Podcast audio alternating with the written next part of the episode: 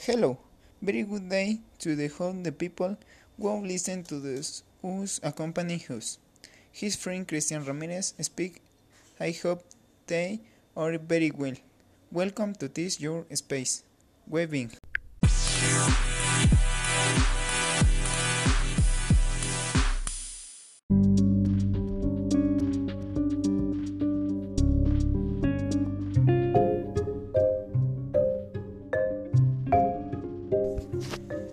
En este podcast hablaremos de un tema muy común y sonado hoy en día, sí, la pandemia que está azotando a todo el mundo provocada por el COVID-19 o coronavirus. Biológicamente el COVID-19 es un virus que está afectando al mundo y como es un virus cabe aclarar que las personas que se contagien jamás lo podrán sacar de su cuerpo. Lo que sucederá es que en nuestro cuerpo con el paso del tiempo será inmune a controlar el virus, aunque como sabemos, no todas las personas tenemos la misma fortaleza en nuestros cuerpos o sistemas, por lo que algunas personas no lograrán controlar los ataques provocados por el virus y mucho menos la inmunidad, por lo que les provocará la muerte.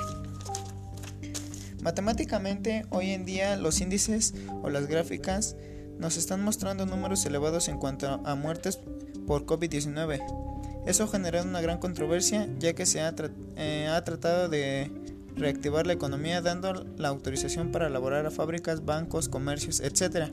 Cuando los números nos muestran que estos días son los más altos en cuanto a contagios y muertes.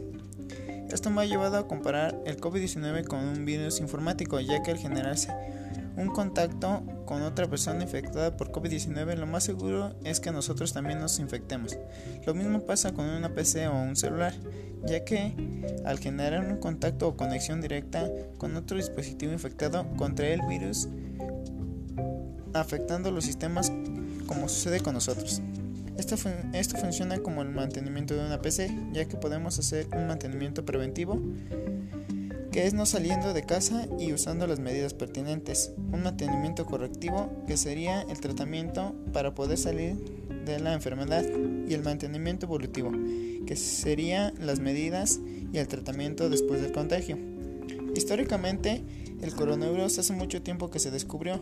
Lo que sucede hoy en día o en ese momento es que nos estamos enfrentando a una nueva fase del coronavirus que no, que no se conocía y mucho menos se tenía registrada, lo que ha provocado un gran desconcierto.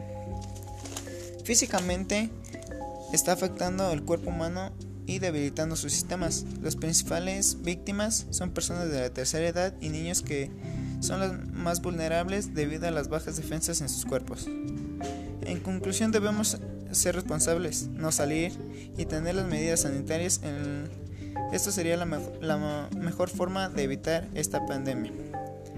Sin más por el momento me despido, esperando que esta información les haya servido para su día a día en esta pandemia. Buen día, hasta la próxima.